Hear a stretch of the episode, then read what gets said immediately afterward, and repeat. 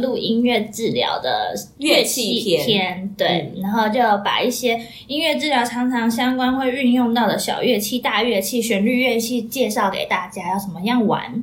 因为有音乐治疗，感觉就是要有音乐教育，然后我就被拖着一起在实现了这一集。对，我们今天的主题是。音乐教育实战片。那上次，因为我们其实讨论音乐治疗的那一集，我们有一些想法的冲突，对，所以今天就来告诉大家音乐教育实战篇的思考逻辑是什么。嗯，所以我今天不会像楚文之前那样子，随便拿一个乐器就出来讲。我是一个没有逻辑的人，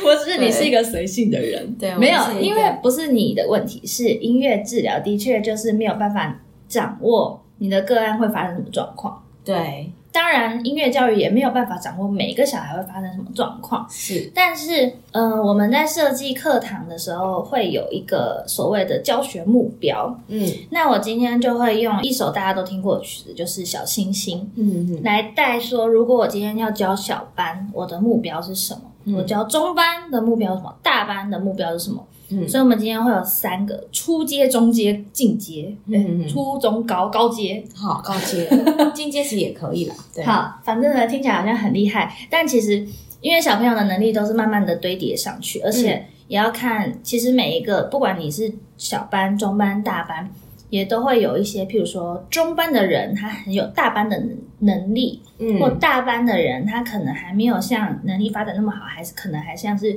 中班或小班的状况。对，但是因为那个都是比较细节的部分，嗯，就没有办法细一一的去引导，嗯，所以会以一个大方向先来先设定目标，但是呢，实际可能达到的成果，嗯，就还是会依照那个班级的状况，或者是。那个学期或那个学校的状况的调整，嗯，OK，好，那我们就开始小星星的小班篇。小班篇，对，因为小班通常他们的肢体能力还没有到非常的活跃，对，所以我们基本上呢，使用的乐器都会是比较好抓握的乐器，譬如说弹沙铃啊，什么手摇铃啊，响板我们都还比较少用，嗯，因为响板对于小小孩来的手来说，其实蛮大的。嗯，他的我常我常遇到那个小朋友，他拿着响板的时候，他就会抓着响板，就是手指头往内凹抓着响板，然后他就会打到响板的，他就是压响板的瞬间，他就夹到他自己的手。我来示范，哎，其实我有带乐器，我赶快把它拿出来一下。我懂你在说什么，但我的我的小朋友可能比较聪明，他会整个就是怎么可以这样子说我的小朋友呢？就是很可爱的天蓝呆。好好好，反正呢就是这样子，然后他就拿着，然后他就要抓紧，因为老师说不能掉下来，掉下来你就被没收，很坏。然后他就会很很紧张，他就会抓紧。然后他这样子敲的时候，通常都会有这种声音嘛。嗯，大家拿的时候，他就。然后就压到自己的手，然后就说：“老师，我手好痛。”然后我就会就会告诉他手要张开，张开。然后因为一开始一定会没有安全感，对。然后就还是会，反正这个就是慢慢的练习。所以想板在小小呃在小班之中遇用的次数其实也是会有，嗯，但是需要一些前导作业。嗯，尤其对于手特别小和特别容易紧张的小孩来讲，要有一些时间。嗯，好，所以呢，呃，小班的小星星的目标，我就会把它设定为就是数数或者是分辨颜色，嗯，而不是音高节奏，嗯，所以它比较像是，呃，如果大家会唱《小星星》这首歌，它就是都是七个字一句，嗯。就是一闪一闪亮晶晶，满天都是小星星。但是这首歌我会全部把它改成排数，就是一二三四五六七，一二三四五六七。嗯，然后呢，让他熟悉这种数列的排数之外呢，我会搭配就是手。抓我的一些肌肉，嗯，所以呢，一开始在介绍这首歌，因为他们一定是耳熟能详的，嗯，用这种简单的儿歌，最好的好处就是他们可以很容易就唱得起来，就不会还要学很久。那你在唱首歌的时候，我就会用一些故事，譬如说，我们今天要来抓星星喽，那星星是长在哪里呢？是天上还是地板上啊？嗯，然后小朋友就会知道，哦，是天上啊，是夜晚出现还是白天出现，会有一些形象的东西和一些空间的东西出来。那星星有时候它是会跑来跑去的，还是都会在定点？嗯，那可能小朋友就会说定点，然后有些也会说跑来跑去，因为有流星，有定定下来的星，不一样的星星。那我们今天要去抓的星星，可能是跑来跑去的星星，或者是定在定位的星星，又可以玩，就是之前我们有提过动与止的活动，嗯，来玩一些暖身，然后再来呢，在音乐教育里面，除了暖身之外，再来就会是道具，嗯，那道具就还不会是拿到乐器，可能我今天如果我今天要教的是把这首歌唱出来，就所谓的一二三四五六七，嗯，那他就要很能感应到有。一二三四五六七这个动作，就是他要，譬如说他要摇摇东西摇七下，嗯，或者是拍东西拍七下，嗯，所以我可能就会拿一些，譬如说布球，嗯，然后他就拿着，然后你可能一二三四五六七的时候就一起唱歌，然后一起点身体，嗯，然后你没有唱嘴巴没有唱东西的时候，你就是不能动。嗯，就有点像是一二三四五六七，然后停停在身体的某个部位，嗯，然后再一二三四五六七这样这样子引导完以后呢，我们才会进入乐器，嗯，所以道具结束就是乐器，然后乐器就像我刚刚提到，用一些比较好抓握的小乐器，嗯，然后我们就会直接加入所谓的空间感，嗯，譬如说，呃，在空中点那个弹沙铃，嗯，然后用不同的形状。派方式，譬如说从上到下的一二三四五六七，或者从下到上的一二三四五六七，嗯，然后或者是圆弧状，或者是圆形的，就是让他的手有不同的空间方位，嗯之类的，嗯，然后呢，最后呢，我们就会所谓的板书的一些形象的定位，就刚刚我们我们都是用肢体去感应这个排序，嗯，然后之后我们就会进行，譬如说。呃，今天的主题是数数列嘛，嗯，那我最后就可能会设计七个小小的，就是任何有形象化的东西，嗯，然后或许就是把呃一到七的贴纸，圆形贴纸，嗯，给他，嗯，然后让他随意贴在他的课本上，或纸一张白纸上，嗯，或什么的，然后让他我唱一二三四五六七的时候，他可以跟着那个一二三四五六七去点出来。对应的数字，嗯，然后或者是用连连看的方式，一连到二，二连到三，这样子，这样子把它连画一个图形，然后这就是属于你自己的星星的样子。哇，这游戏好好玩哦，是吧？对，这因为今天这个课堂的重点不是音高，也不是节奏，我只要它很准确的可以从一数到七就好了，然后再加入音乐的元素进去，那这个就已经是。我觉得如果他能跟着唱，那就已经完美了。嗯，就他可以唱出一二三四五六七这件事情，他不会一二三三一二三五七 五乱跳乱跳。那我觉得我的活动目标就达成了。嗯，因为这个活动其实能力好的小朋友。我所谓能力好，就是他不再要来做一些横件或者是评估的小朋友，嗯因为以自闭症的小朋友来说，他基本上应该不太理你这件事情。对，没错。所以其实呃，在幼稚园，他能听你的指令，然后做到执行这件事，我觉得真的非常不容易。然后再来就是刚你说到，就是用弹沙林这件事情，因为可能是我自己的个性的关系，我喜欢很清楚。因为我总觉得弹沙铃沙沙沙的，就是很难去把那个顿点找出来。嗯，所以要慢。对我来说，这一首歌，如果我们只是纯粹的律动，就是徒手没有抓任何东西，或是不求的话，我们可以快速点点点点点点，因为那个只是一个前导的引导。那如果你今天到乐器，你希望它可以跟着你有一二三四五六七摇七下的动作的时候，对，就一定要。你所谓的中间的停顿，可能就不一定是搭配音乐，或者是你的音乐要调慢速度，或者是你要清唱，就是有点像这样，一二三四五六七，哦，然后停的时候，我就会故意停下来，然后说谁还在动，哪个星星还在偷跑，我来抓喽什么的，故意让他知道他现在停下来。那我们再一次，一二三四五六七。嗯。嗯，或者是就是放在身体上，就是我们今天星星会在膝盖上跳，那它因为它要碰到膝盖，嗯，所以它就会有一个顿点，它就会一二三四，那声音就会更清楚。哦哦哦，嗯，因为你刚刚这样讲，其实就是其实跟音乐治疗的某部分的概念是有点像，就是我们不太，也不是说绝对，但是多数的治疗师基本上都是给音乐。我们很少很少用现成的音乐，就像你说的那个快慢是没有办法调的。那加上我之前有提到过，说我们给现场音乐，主要是因为要看当天可能这个状态，他也许他比较紧张，所以他的动作啊，整个状态是比较快速的；也许他就是今天是比较累的，所以他整个状态是比较缓慢的。那我们现场可以去调控那个音乐。嗯嗯嗯，我觉得在音乐治疗和音乐教育很大的差别，就是所谓你刚刚说的音乐这一块。嗯，但是你们会因为你可能要达成这个目标，而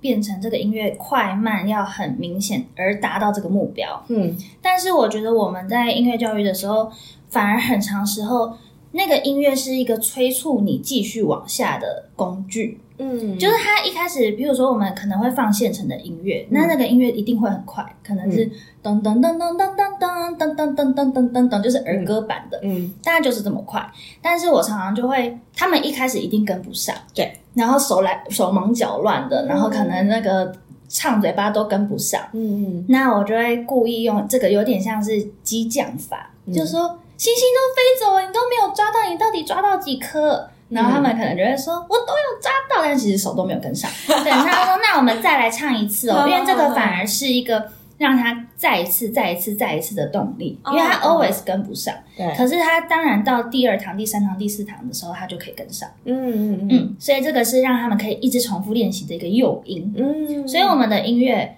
会故意放快一点，或是。如果你今天就像刚刚讲的，你要让他手摇到七下停下来的这个目标要达成，那当然就不用整你的学生，就一定是清唱，嗯。嗯，或者是老师敲着钟琴，敲弹着钢琴，单独的一起跟着唱，嗯。嗯，所以是会看目标而定的，对。好的，所以小班的部分可能就是这么简单，就是只要从一数到七。那如果他们觉得太无聊、太简单了，那个早就会了，那你就从七数到一，就这样。然后当然就混合版，一二三四五六七，七六五四三二一之类的。对，但是这个只是一个好玩的，就进阶、进阶、进阶，让他们有挑战性。你会乱数吗？乱数我觉得不会哦，因为我的目标就是要让他会数数列。哦，造成其实对，但是不要玩太复杂，因为他们会觉得太难就不想学。因为有些小朋友的挫折忍受度蛮低的，嗯，所以他跟不上，他发现他手脚跟不上，他就会放弃。嗯，那我们当然不希望他放弃，所以就会慢慢来，慢慢来。嗯，然后刚刚讲的那些游戏也不是一堂课就一全部啪就出现，嗯嗯他可能就是会慢慢的堆叠上去。嗯。好的，中所以小班结束了。那中班的部分呢？他们开始长大，已经也数数和颜色等等的认知都还 OK 的时候，嗯，就会开始进行所谓的音高，就是七个音，就哆来咪发嗦拉西，介给介绍给他们。嗯，那这个音高其实常常在呃练习的时候有一个小小的盲点，就是他们不知道什么是高音，什么是低音。大部分的中班甚至大班，譬如说我在示范高高的哆和低低的哆，就是这两个音，它其实分不出来什么叫高，什么是低。嗯，大部分小呃幼稚园的小朋友这样都还蛮正常的，除非你有去上钢琴课，除非你已经接受过一些音乐的乐理的知识，嗯，不然人体的天生 其实一开始。他们听不太出来什么是高，什么是低，要经过很多很多肢体的练习，嗯，他才知道哦，这个叫做低低低，高高高之类的，嗯，所以我中班的目标就会把它设定到他只要了解什么是高低音就可以了。嗯，那高低音除了刚刚说的哆哆哆之外呢，中间还有哆来咪发嗦拉西这些音，那你这样子。这个叫做音阶上行，就是往上的距离，嗯，还有就是往下的声音，嗯，只要他们可以稍微知道上行下行，然后哆瑞咪发嗦拉西这个排列，嗯，然后还有西拉嗦发咪瑞哆，还可以这样子顺着唱，就已经达到中班的目标。嗯，所以呢，这个小星星的歌，这个歌可能就会变得有点像是引导的概念，只是前面先唱。你有没有唱过小星星呢？一闪一闪亮晶晶，满天都是小星星。但是我今天想要把它改成这样子唱。一闪一闪亮晶晶，满天都是小星星。嗯，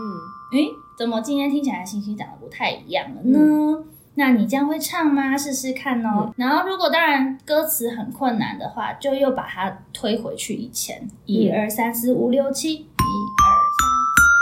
六七，七六五四三二一，就这样。嗯，然后呢，你可以这样子唱完以后。再把呃刚刚讲的一些乐器，当然这个时候乐器你就可以选择。如果你今天是要练习音高的高低的话，嗯，那你可以使用的就是有旋律的音乐嘛，是有旋律的乐器，像我刚刚敲的这个铁琴啊、中琴类的，嗯嗯嗯，那你就要知道一个一个这样子往旁往高的地方敲，嗯，然后不要跳格，因为大部分小朋友都会。乱敲，它只是敲七下，可是它没有所谓的序列的感觉。嗯，所以只要能一个一个一个一个往上敲到高高的哆，嗯，对。好，听下来，那我们现在要下楼。什么叫下楼？就是往哪个方向呢？然后告诉他，一个一个这样子敲下去，就已经达成我们所谓的音阶排列的目标。嗯。嗯，所以中班主要就是教他们唱名，哆瑞咪发嗦拉西哆哆西拉嗦发咪瑞哆，或者是心有余力的时候，也要介绍一下音名，就是 C D E F G A B C 这个东西。然后他们会了以后，之后你要大班，你要敲什么曲子都很快，他马上就会知道哦。那个哆瑞咪发在哪里的位置，他就会很有概念。嗯，所以中班主要是建立在音的排列上，嗯，音阶顺序。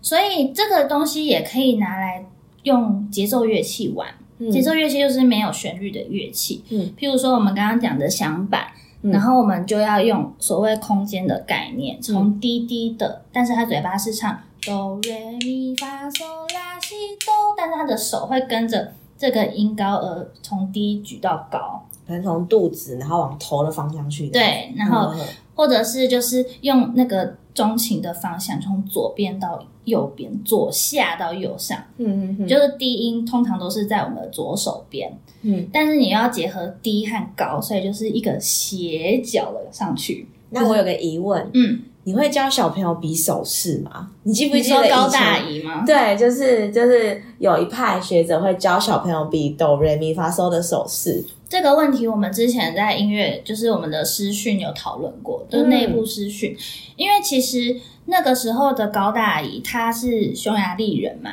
所以他们那时候教给小朋友，是因为那些小朋友可能或许还不太会识字，嗯，他们看不懂。那个所谓 C D E F G A B 的意思，所以他用手号来当一个文字，嗯，来取代。可是如果今天是我们现在台湾的教育环境，其实小朋友都已经有些已经是双语学校、双语幼稚园，他可能已经可以看懂字，一二三四五六七一定是没有问题，罗马数字。嗯，他甚至有些 C D E F G A B 早就很熟了，都会唱 A B C 的歌了。嗯，那他在已经视觉上已经。理解这些文字的时候，嗯，你为什么还要倒推到手势呢？嗯，就是这个手势或许会变成辅助的一个其中一个工具，嗯，但它不是主要的工具。我觉得很有趣的一件事情是你刚刚这样讲啊，让我。想到一个画面，也不是画面，就是可能我在做治疗的时候，呃，我跟另外一个专业职能治疗师发现了一件事，也就是我跟职能治疗师合课的时候啊，嗯，带也差不多这是小班左右的小朋友，然后我们玩了一个游戏，就是嗯，他们有一个职能治疗师在设计的游戏，那职能治疗师可能就是只是用口语告诉他们。要执行的方向，嗯，但后来我又发现，因为同时是两个专业在里面，我就发现其实我可以用唱的。然后呢，就是有几次，就是职能治疗师给的方向跟我用唱的方向是不一样的，指定是不一样的。嗯，让你猜猜看，小朋友听谁的？应该是职能治疗师吗？我错了，是他是听我的，所以变成他们忽略职能治疗师的指令，听我的，因为我可能没有跟职能治疗师先 say say 好，然后就变成说他们，比如说我就会可能提醒他们一些动作，比如说，哎，现在是几号出发，要小心走，我就会自由唱歌，然后我就会用就是基本的 C G F 的和弦，然后开始唱说、几号要出发喽，小心走，不要掉下来喽。但是那个几号可能只能治疗师是说二号出发，但我可能说三号出发，嗯，结果是二号就没有走，就是三号就出发了。结论是，其实这么年纪这么小的小朋友，他们的听觉注意力比视觉注意力好很多。没错，这同意。对，所以我觉得很有趣的是这个点。但是刚刚讲高大爷这个手势的部分，我们发现有一群小朋友是非常适用的，也就是听觉障碍的小朋友。哦，所以他只能看就是很帮。助他，就是呃辨别那个音高，因为他们可能因为听觉有点问题，所以他就是没有那么清楚，导致于他发音没有到那么的精准，对，或者是他的音高辨别有点困难，或是他在接收声音的时候很像机器的声音，没有这么精准。嗯所以这类型的小朋友在这个就是刚刚我好奇问你的这个手高大于手势的部分，其实是蛮管用的。嗯嗯嗯嗯嗯，这点我同意，就是视觉补足听觉，因为他听觉有障碍嘛。对，你也可以用字卡来表现出高低的东西。当然，嗯手是最简单，没有任何限制，你不用白板，不用什么什么的，嗯，当然是最快也最直接。就像他们比手语吧，或许嗯嗯对。可是，呃，对我来讲，如果我今天的学生都是有就标准的能力的话，嗯他是 OK 的话，那其实我觉得他们未来或许都要先认知到字，就是嗯所谓我们的音名、唱名，或者是你以后要怎么记谱。其实，呃，手号对我们来说是一个辅助的工具，嗯，甚至是游戏中的其中一部分。对，嗯，嗯然后用这样的手势，因为大部分他要从哆、瑞、咪、发、嗦、拉、提这样一个嗯一个比上去，对他们来说是很有障碍的，嗯嗯嗯，嗯，是超级有障碍，对，所以还不如、我自己比都很有障碍。对，，还不如就是用拳头从低移到高，嗯。就是直接表现出这个音高的高低。嗯，嗯，我觉得就已经达到目标了。啊所以手号，我们那个叫手号嘛嗯，但我觉得就是辅助，甚至连音名，我觉得音名也算是辅助。嗯，嗯懂，唱名是最重要的，要先会唱，它之后才能加音名，才能加手号等等的。嗯，好的，所以我们中班的话，就是以音高的排列，音接、上行、下行，你都非常熟了以后，闲有余力，你就可以敲一下小星星的乐器，就是可以认真的敲出旋律。对，可是还不一定要整首全部敲出来哦，因为我觉得还是蛮困难的。就那七个，对，甚至是变成是一闪一闪亮晶晶，然后滑，从就是上行滑，哦。然后一闪一闪亮晶晶，咻，嗯，哦，懂，嗯，但是这个都是建议在他已经知道非常理解序列、嗯。音阶序列之后才能玩的。嗯。好的，所以呢，到了大班之后呢，他已经在认识音阶和音名，和对于这个旋律乐器非常的有一些基本的概念以后，就可以开始进入所谓的音乐表情，嗯。譬如说，嗯、跳音还有圆滑奏。那跳音和圆滑奏当然就会使用的是比较偏节奏乐器，可以用长音的，譬如说手摇铃或淡沙铃，嗯然后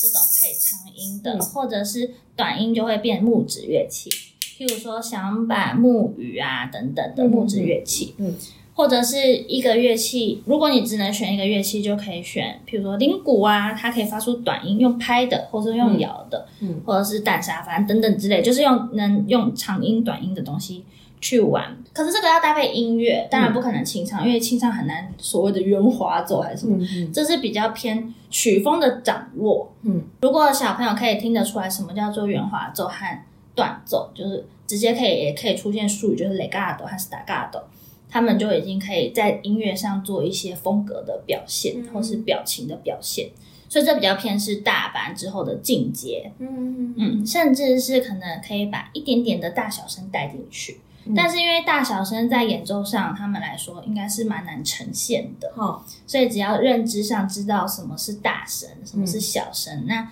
大声在音乐的世界里是 forte 是 F，嗯然后小声在音乐的世界里是 P，然后什么叫渐强渐弱？这个慢慢从小变大的过程，大变小的过程，就是把这些简单的表情元素带进去，就是已经是大班的目标了。嗯，然后最重要的事情就是这些音乐教育里面，其实都是要让他们能在快乐之中学习，因为这一定是所有教育的终极目标和终极的初衷。嗯，所以要怎么样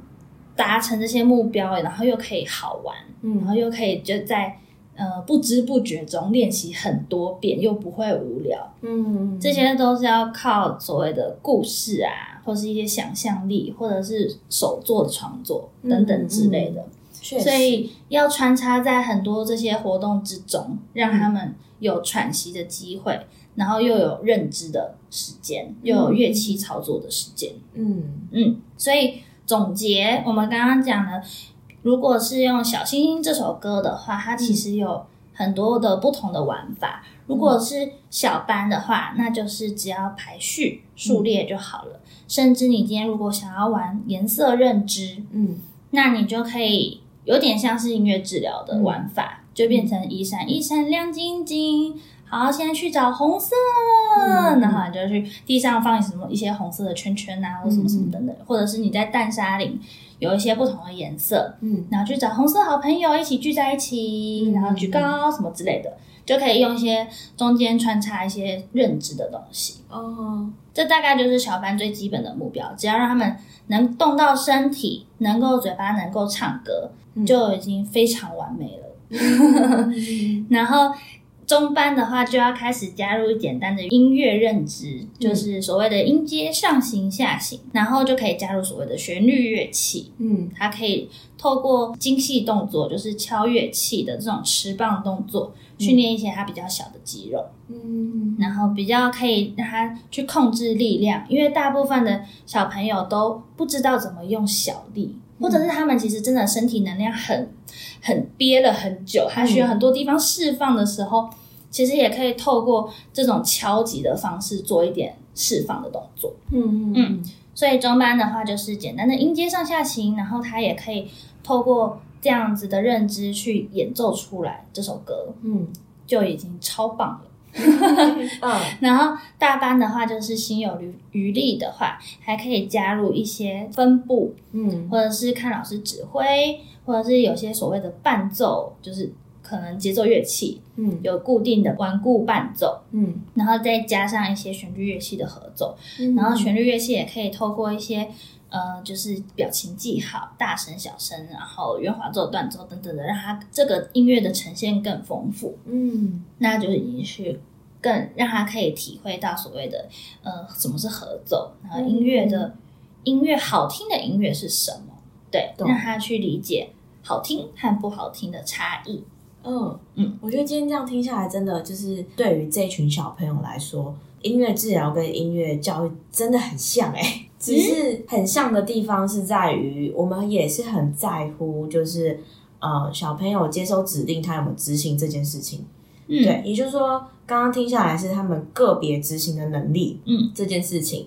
但音乐治疗还会再看的一件事情是它的互动性。嗯，对，也就是说，他如果是以今天以你这个团体来说，我可能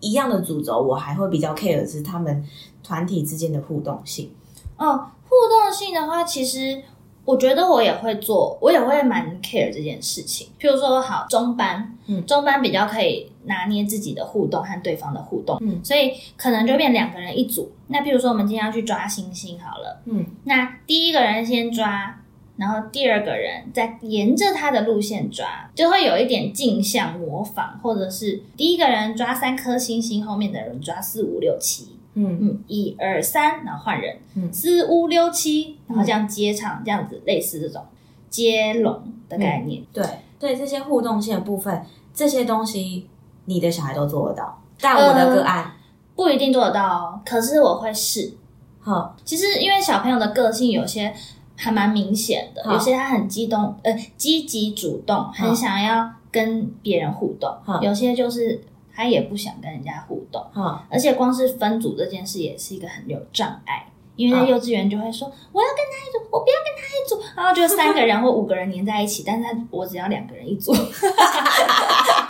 这怎么有一种就是小时候做作业的时候，对，然后但他跟功课好的一组，就会有一个人站在旁边都没有人要跟他一组，就是 类似就是会有这种状况。所以这种分组的游戏也是要慢慢玩的。就像我刚刚讲，有人被排挤，有人就全部就是热门角色。我们有时候会玩一个所谓就是眼睛找伙伴，就是你要用眼神，不用嘴巴，因为小朋友每次只要一找朋友，就是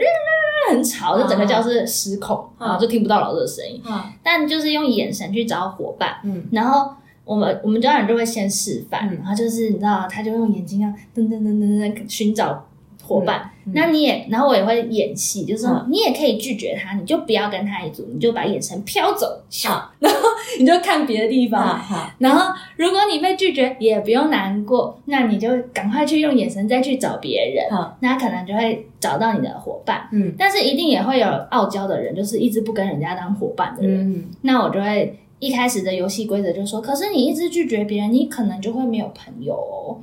那你之后可能就一个人哦。那他们之后可能就会就就是比较容易接纳。对，前面都要很多铺陈和恐吓。对，懂。因为接呃，应该说我手上目前有接到的个案，可能就是可能参加类似像佳佳老师这样的音乐团体，嗯，然后发现他没有办法在团体，对。接下来父父母就会把他带来个别，对对，就是需要就是个别加强一下，然后再我们再想办法把他送进团体。对，没错啊，而且在团体也一定会有比较能力好的小朋友和能力可能还没有发展到那么好的小朋友。嗯，但是这很有趣的是，我常常也会让就是像母鸡带小鸡，嗯，就让能力好的人跟能力可能没有那么好的人一组。嗯，然后你就会看到那个小很厉害的人一直在教他，他是就很像小老师，他搞不好就拿着他的手这样子拍乐器或什么的。嗯，我觉得这也是很好的互动啊。对，因为这真的能力真的比较好。你知道，就是呃，我们的互动方可能就是他根本就眼神在飘向整个治疗空间跟世界，就是他根本没有办法，就是就是能力真的没办法。嗯，幼稚园其实蛮多这种小孩的，但是。我们当然，我觉得在团体课程中势必得有时候得牺牲部分的人，确实，嗯，那这些被牺牲人可能最后就会转向你个别指导、个别加强，对。对，因为我们没有办法随时顾及到每个人的状态，对，但或许那那几个比较。活在自己世界的孩子就会被老师抓到旁边个别指导，对，就是由治疗师慢慢把他调调调到可以融入团体。嗯，对，真的，而且我也常常遇到那种小朋友在敲乐器，就是钟琴啊什么的，始终没有办法把他的棒子握紧，就是他永远就滚走，然后或者是就是他，我觉得有可能是他不想玩，他不喜欢这个乐器，也有可能，但也有可能是他握不住，对他就不想玩了。嗯。对，所以其实要去理解一下这个小孩欠缺的是什么，嗯，到底是学习动机呢，还是真的能力不足？嗯嗯，这个的确就是每个状况之下会有的不同的心心态行为。嗯，哇，我光用讲就是结束一集了耶，好厉害哟！而且我都没有示范。不像佳佳老师果然很适合当讲师，那这样好像光说不练的感觉，是，所以能力很重要哎，真的吗？讲的让大家听得懂，对，好，希望大家今天有听得懂我想要表达的意思。我也希望佳佳老师之后可以多分享一点，就是今天是小星星这个为基底，也许下次可以不要分享不一样的活动啊，不要这样啊，对啊，不要这样，那请搜寻佳佳老师表达，好。那我们今天就是音乐教育的实战片《小星星》的主题，对，没有要第二集的意思哦。那说，好哦。如果大家对于音乐教育的话，还有一些其他的想法，或者是问题，有一些问题或好奇的地方，因为今天才短短的不到一个小时的时间，所以没有办法讲的太细节，也没有办法讲的很很深入，因为都其实。教育前线就会各式各样的状况，然后要需要很多很多的临场反应。对，确实。所以呢，嗯，大概讲了一个方向给大家。嗯，那如果有任何的问题啊，或者是有任何想法，都可以去 FB 或 IG 搜寻音乐聊天室。聊是治疗的聊。那希望大家对于这堂课有一点点的收获，或者是对于音乐教育有比较多的认识。那我们就下次见喽拜拜。拜。要说再见了拜拜。要说再见了再见。要说再见